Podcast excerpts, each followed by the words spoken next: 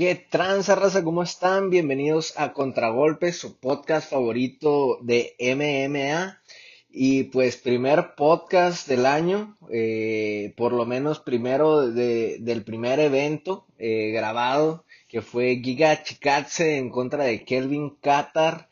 Gran, gran cartel, bueno, más que nada gran evento principal el que nos aventamos ahora. Una excelente eh, forma de iniciar el año para la UFC como para la MMA, como para estos dos guerreros. Y bueno, antes que nada, pues primero quiero decirles que espero se la hayan pasado muy bien en sus fiestas, tanto de fin de año como año nuevo. Espero y hayan disfrutado de su familia y espero que todas estas metas que se hayan propuesto en año nuevo las hagan realidad.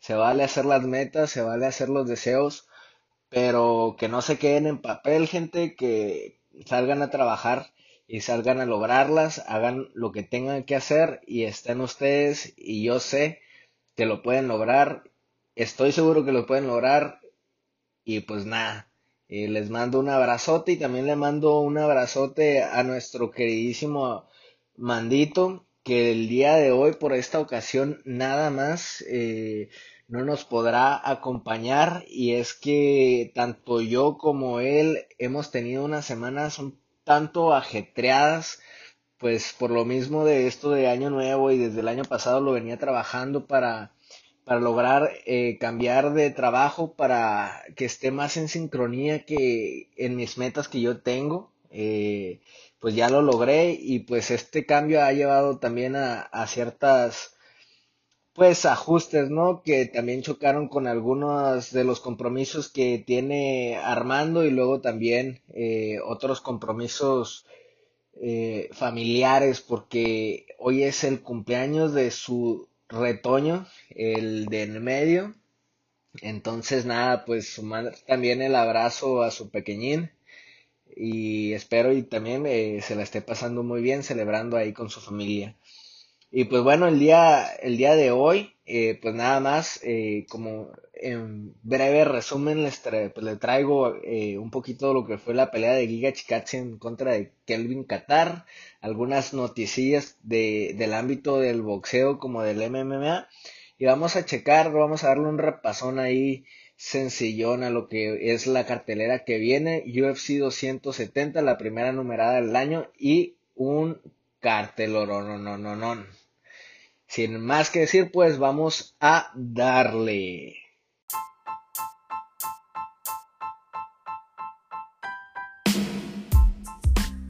Y bueno, compas, pues así como les decía, primera cartelera del año, eh, primera este Fight Night encabezado por Kelvin Qatar y Giga Chikatse, donde Giga Chikatse salía como tremendo favorito.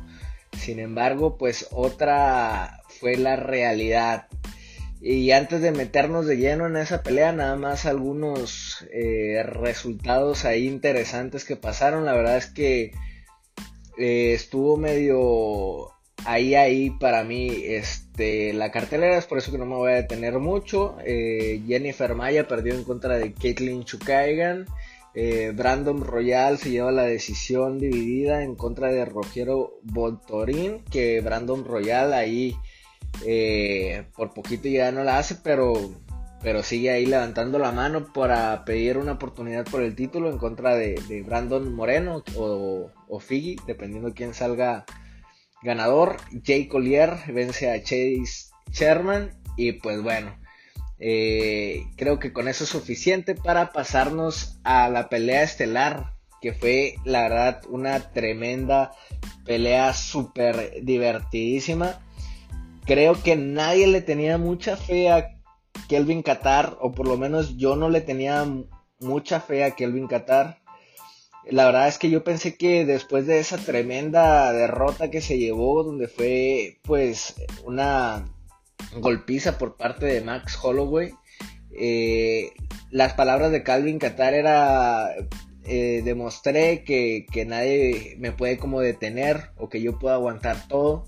Entonces eso para mí me dio un mensaje como un poco de conformismo, ¿no? Yo pensé realmente que Qatar iba a convertirse en una especie de pues de Nate Díaz donde realmente es un peleadorzazo muy entretenido pero les, le basta con, con dar un buen golpe con eh, andar en modo zombie recibir mucho y, pero realmente competitivamente deportivamente hablando pues no ofrecen tanto. Entonces eso pensé que iba a pasar con Qatar. Yo pensé que Chikatse le iba a pegar otra arrastrada, le iba a pasar por encima. No, o sea, después de ver lo que le aguantó a Max Holloway, pues, mm, estaba escéptico que eh, lo pudiera finalizar Chikatse, pero sin duda eh, pensé que Chikatse se iba a poner.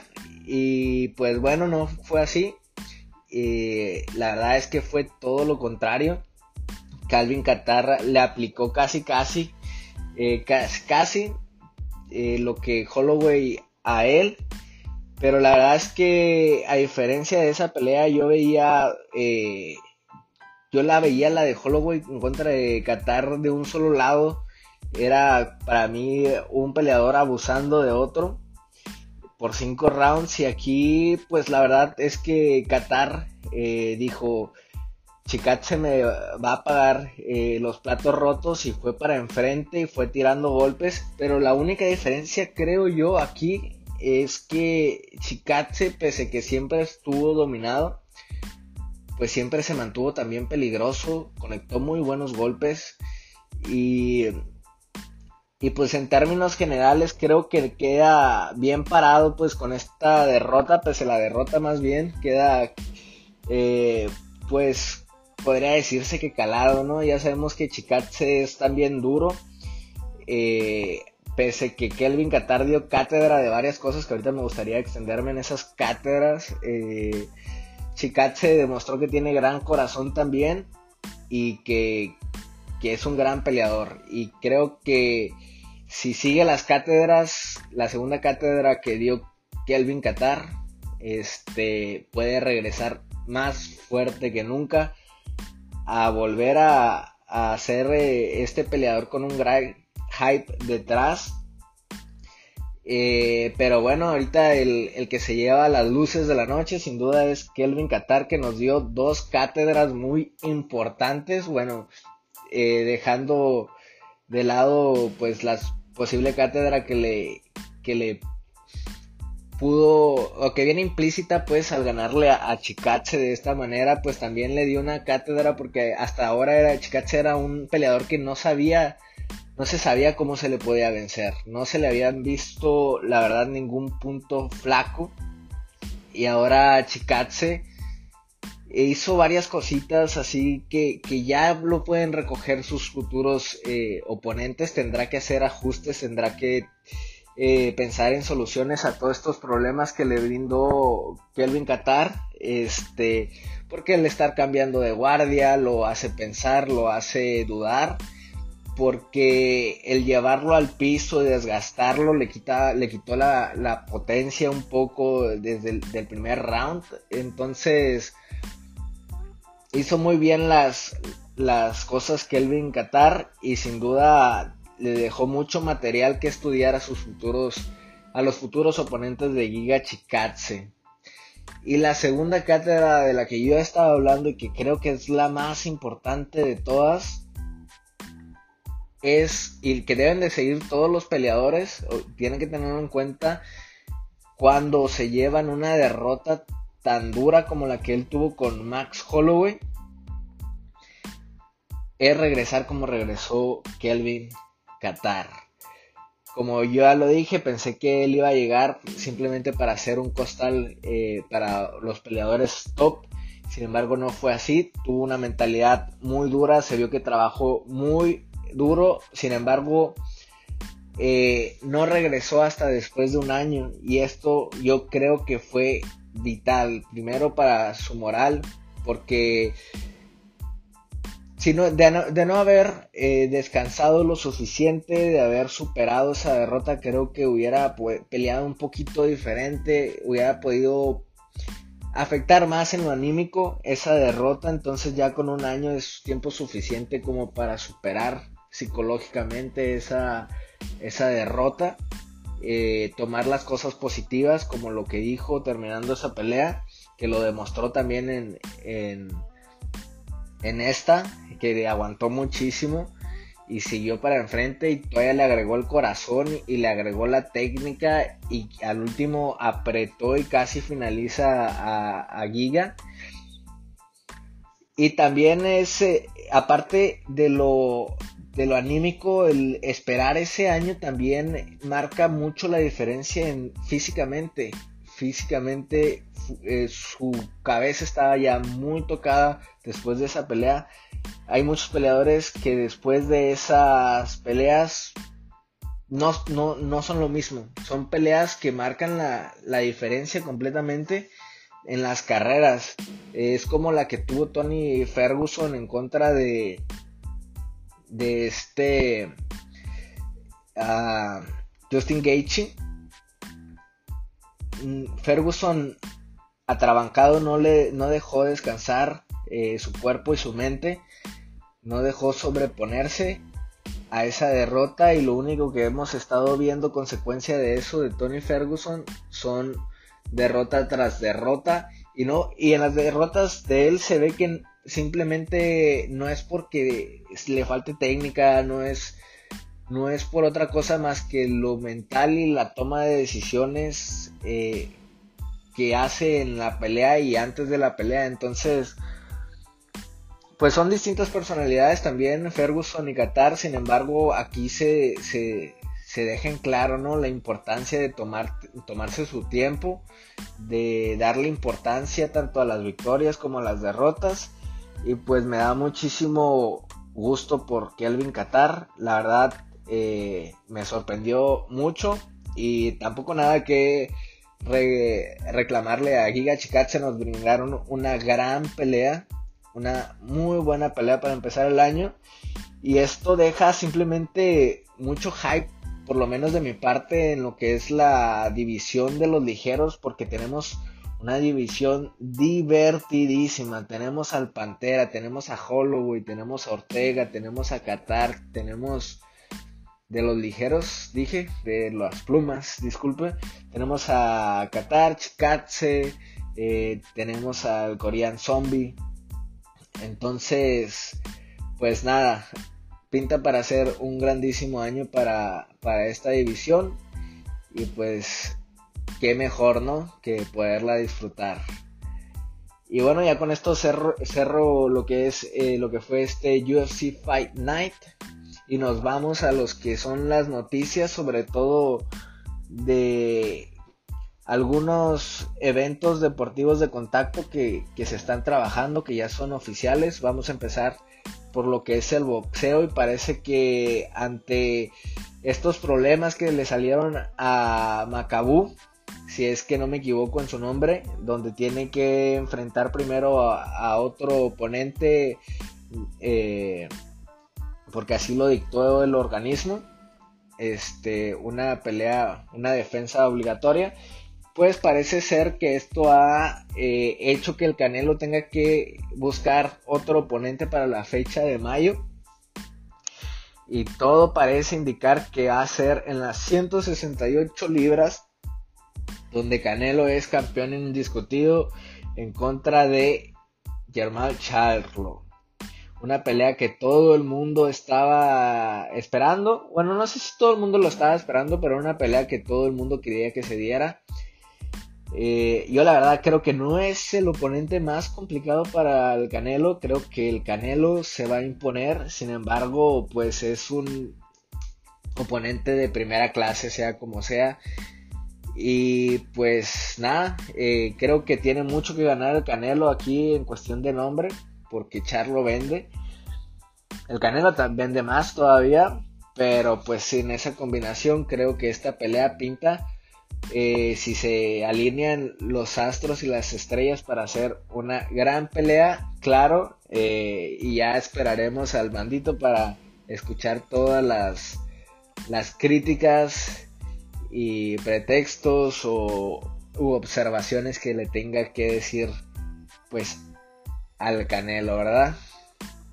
Y bueno, eh, hablando de críticas y observaciones, lamentablemente pasamos a la siguiente noticia y tiene que ver con el tijuanense Jaime Mungía y es que también ya tiene algunas semanas, algunos días que se confirmó eh, su siguiente rival, que es Dimitrios Ballard.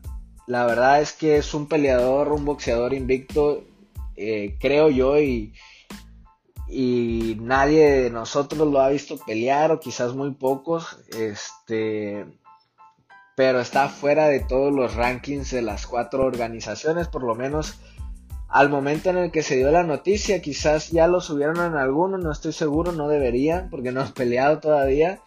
Eh, simplemente para darle más importancia a esta pelea, quizá, eh, pero la verdad es que sí, un poquito decepcionante, viniendo de una, de una pelea muy buena en contra de, de Gabe Rosado, un peleador que te ofrece muchos problemas dentro del ring, este, pues venir ahora a pelear ante, pues prácticamente un desconocido y desconocido guardando pues el, respeto, ¿no? Porque sea como sea es un boxeador invicto y algo tendrá para haber llegado ya a esos niveles, ¿no? De pelear ahora con, con Jaime Mungía. Pero la verdad sí decepcionante porque entiendo y sé, ya entiendo un poquito, bueno, ya sabíamos la estrategia de, cómo se iba a manejar Munguía precisamente por el terrible Morales, porque él decía, también cuando estaban hablando de los críticos del Canelo, decía que todos en, en el boxeo, pues campechanean, ¿no? De repente es una pelea muy difícil y de repente una fácil o una no tan complicada. Y así, ¿no? Parece que están siguiendo ese, ese, esa estrategia. Sin embargo, yo sí hubiera esperado que ya para esta edad Mungía tuviera contrincantes de Gabe Rosado para arriba. O por lo menos que estén rankeados dentro de alguna de las cuatro organizaciones que, que, pues rigen el boxeo mundial en la actualidad eh, pero bueno, ni hablar, esperemos y aún así sea una muy buena pelea y una buena noticia también es que va a ser en Tijuana. Jaime Munguía va a pelear ante su gente y esperemos de un gran espectáculo, de un gran knockout y que salga limpiecito para que le puedan agendar otra pelea un poquito más de, de nivel para nuestro queridísimo Jaime Munguía, que talento lo tiene, poder lo tiene, tiene todo para salir adelante y pues bueno, ni hablar, ni hablar con esta decisión, no se puede hacer nada más que esperar que brinde un gran resultado y seguir apoyándolo, sigue siendo eh, pues una promesa del pugilismo mundial, no solo mexicano, sino de todo el mundo.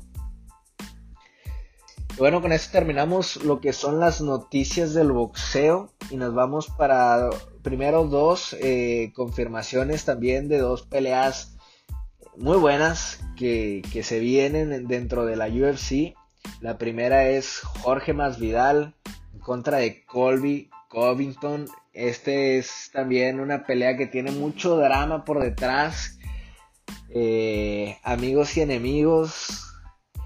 Y pues nada, eh, un striker en contra de un luchador que ha mejorado mucho en el striker. Eh, y pues pinta para ser o una pelea muy divertida o una pelea muy dominante por parte de Colby Covington. Vamos a esperar. Este. Y nada, pues para mí es una buena noticia, es una buena pelea, una pelea que se tenía que dar tarde o temprano y pues ya la tenemos confirmada. Y por otro lado tenemos otra confirmación de pelea, ahora una pelea por el título. Y es que Volkanovski tenía eh, planeado enfrentar a Holloway, sin embargo esa gran guerra que tuvo en contra del mexicano, del Pantera, pues hizo que, no estuviera listo todavía Holloway. Entonces Volkanovski estuvo buscando por hoy otros rivales y vamos a hablar un poquito más de de esos otros rivales que estaban ahí en la baraja y pues el que salió ganón fue el Korean Zombie que viene de una victoria si no me equivoco ante Dan Ige y que pues ha demostrado que está ahí en la élite, quizás sufrió, eh, tuvo ahí este, una mala pelea en contra de Brian Ortega, sin embargo contra, contra, contra el Pantera pues iba ganando la pelea hasta que salió, se sacó esa, ese truco debajo de la manga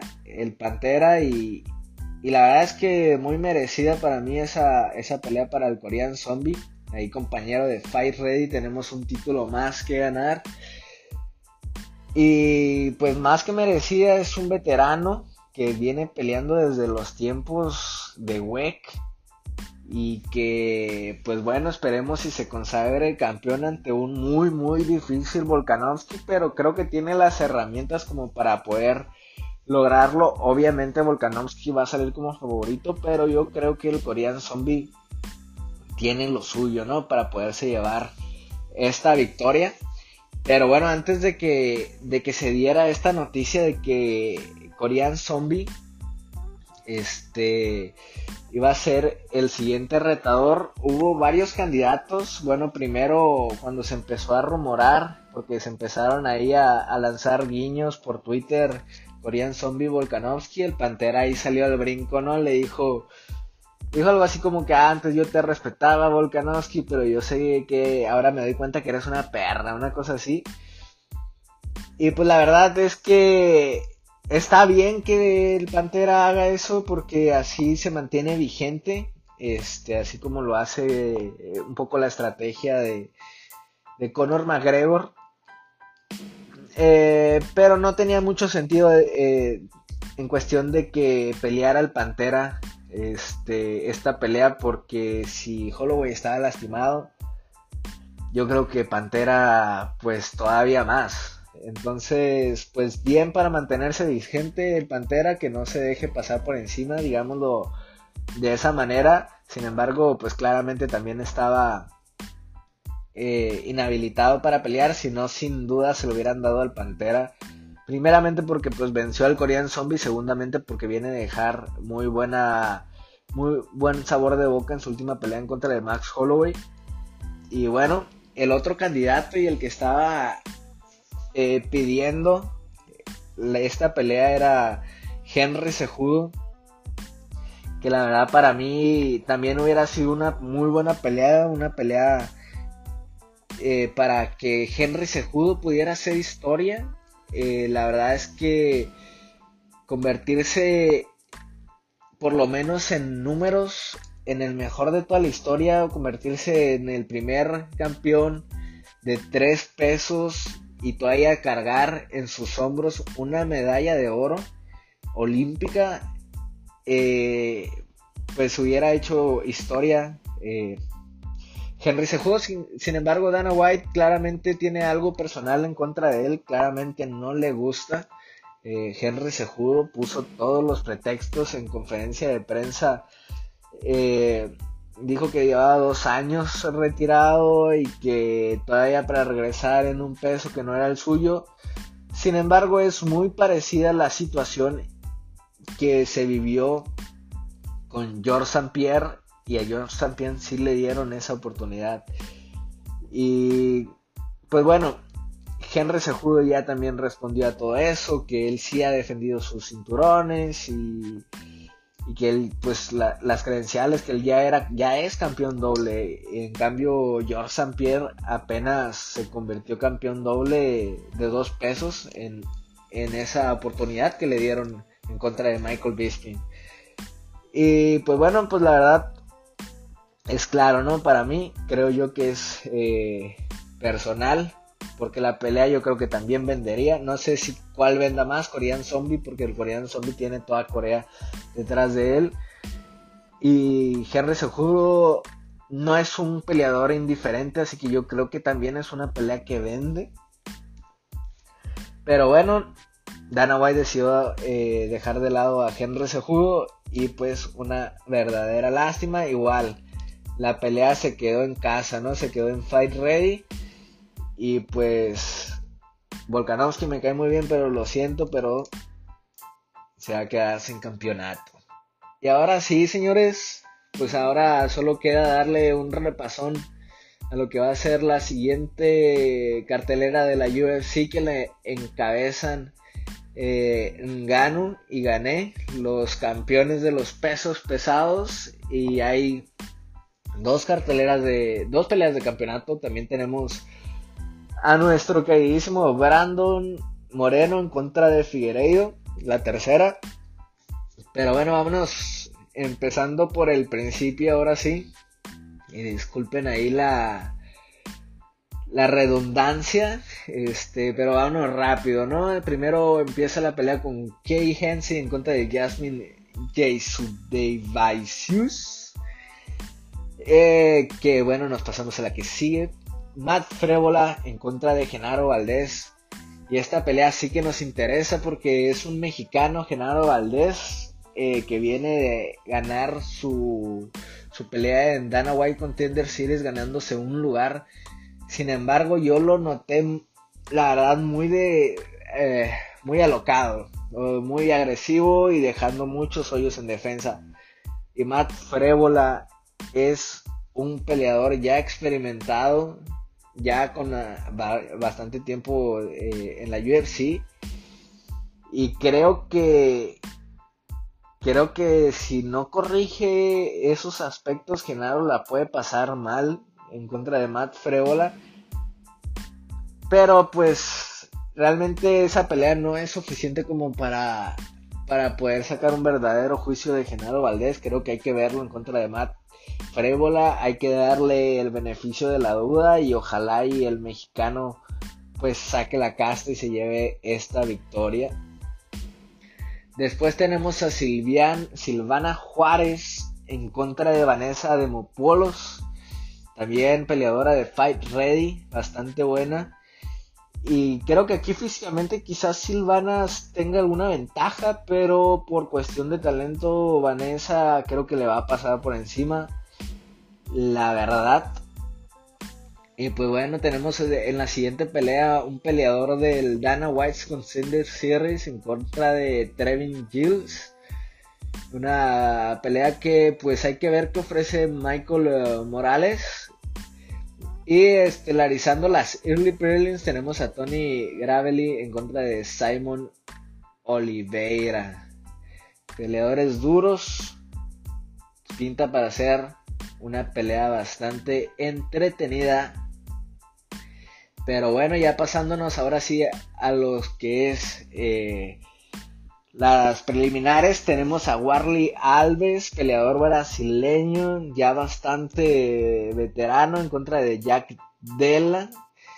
Hay que ver qué es lo que ofrece Jack Della, que, viene de ganarse su estadía eh, en la UFC, eh, vía también Dana White's Contender Series. Pero yo me quedo aquí con el veterano, yo me quedo con Warley Alves, la verdad es un tipo agradable, un eh, sujeto agradable, entonces esperemos si le vaya bien esta noche. Y la siguiente pelea es la de Mopsar Evloev en contra de Ilian Tupuria. La verdad es que aquí es un topón de Tupuria en contra de Vloev. Ambos muy buenos peleadores en, ascenso. Un luchador eh, bárbaro como Mopsar en contra de un striker tremendo también, el español Ilia Topuria. A mí me hubiera gustado que se enfrentaran un poco más adelante en sus carreras. Sin embargo, pues la UFC no lo consideró necesario esperar para que se diera este duelo. Y la verdad es que mi corazón está con Ilya Topuria, pero a pesar de que es el underdog, creo que se lo va a llevar Mopsar Evloev, pero hay que esperar, eh, digo, ojalá, ojalá y si se lo lleve el español porque es un peleador más entretenido en general.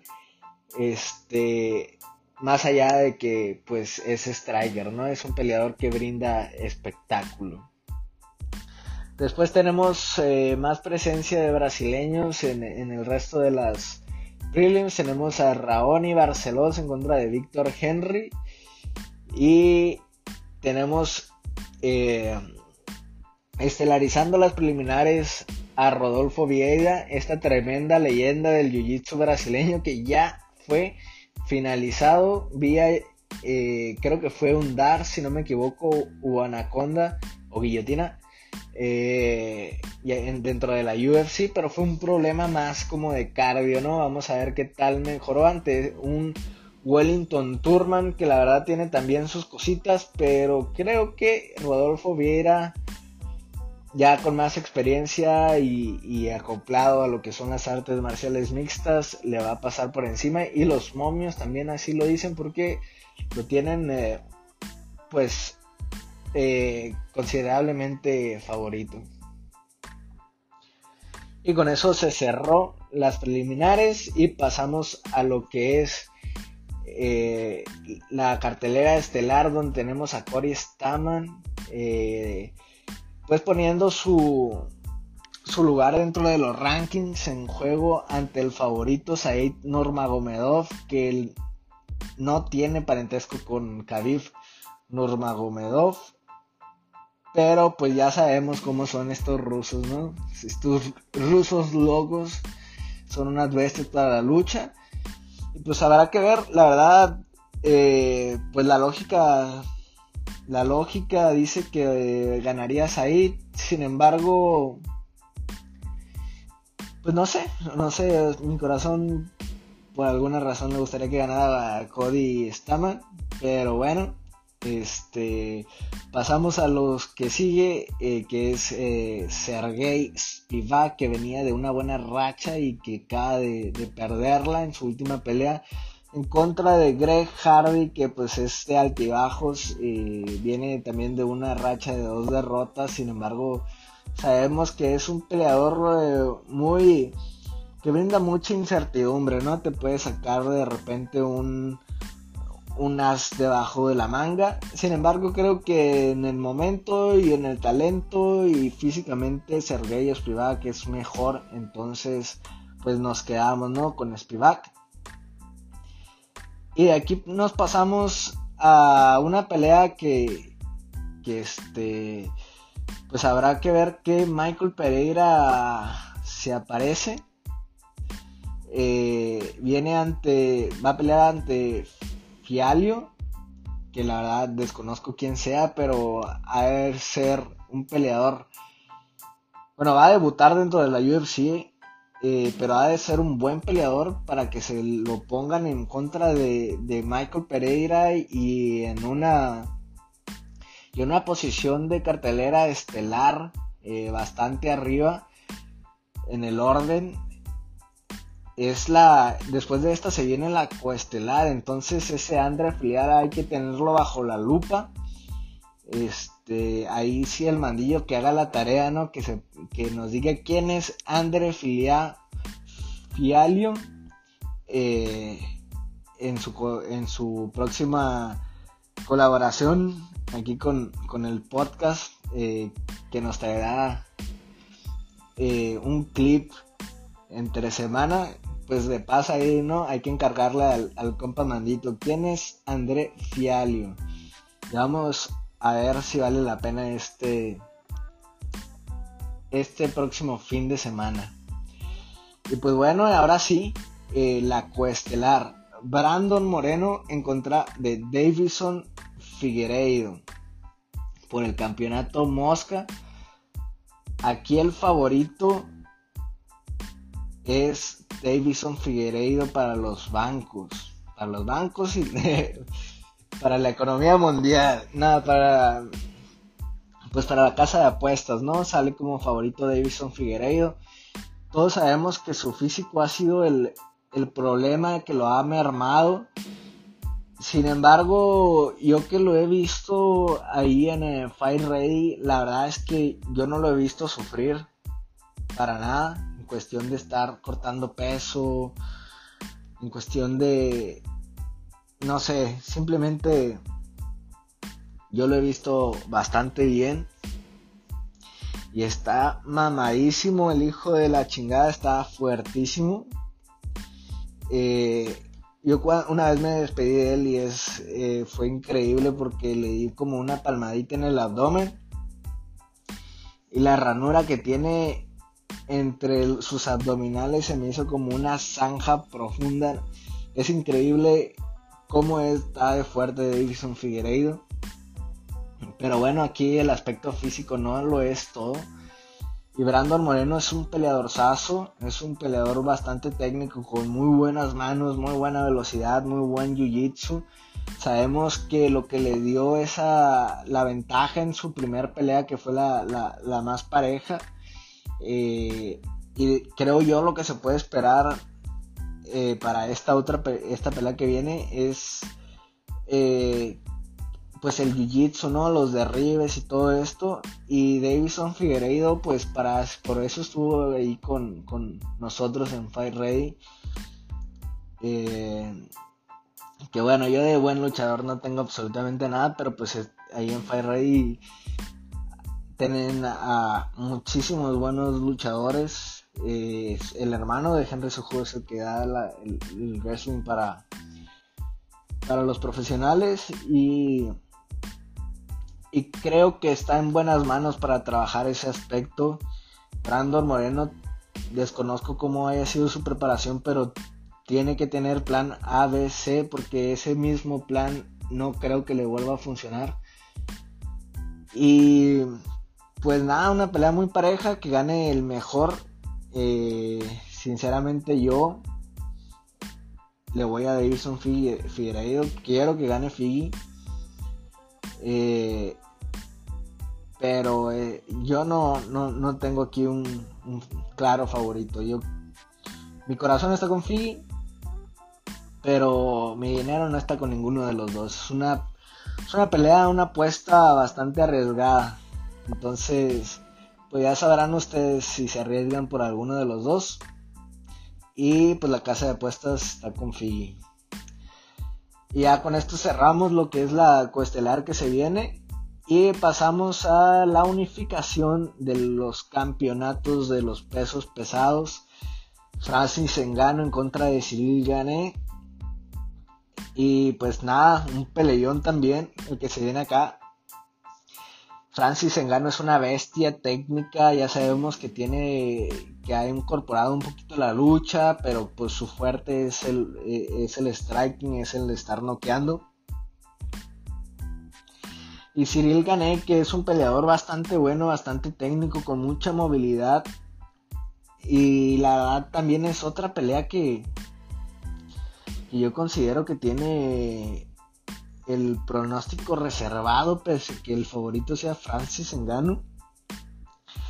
Como ya lo dije, Francis Engano tiene ahí el poder en sus manos, ¿no? Ese diferencial que, que te puede sacar de un apuro siempre, eh, pero técnicamente es superior Cyril Gané, entonces habrá que ver qué se impone, si la fuerza o la técnica o quién, quién tiene menos esa diferencia entre la fuerza y la técnica en comparativa, ¿no? Con, con, con el uno del otro. La verdad, creo que mi corazón y mi dinero está con Cyril Gané es una buena apuesta.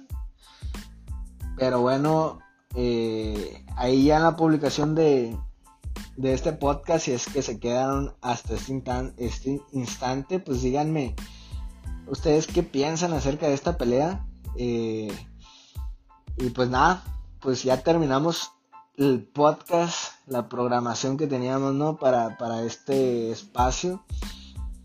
Y nada, pues yo me la pasé bastante bien, la verdad hasta me estoy quedando sin voz. Eh, y nada, pues muchísimas gracias otra vez y pues esperamos, espero y pronto esté aquí ya volviendo a discutir con el mandito que, se extraña mucho para empezar el, el año como se debe. Les mando un abrazote y también un becerrote a todos ustedes.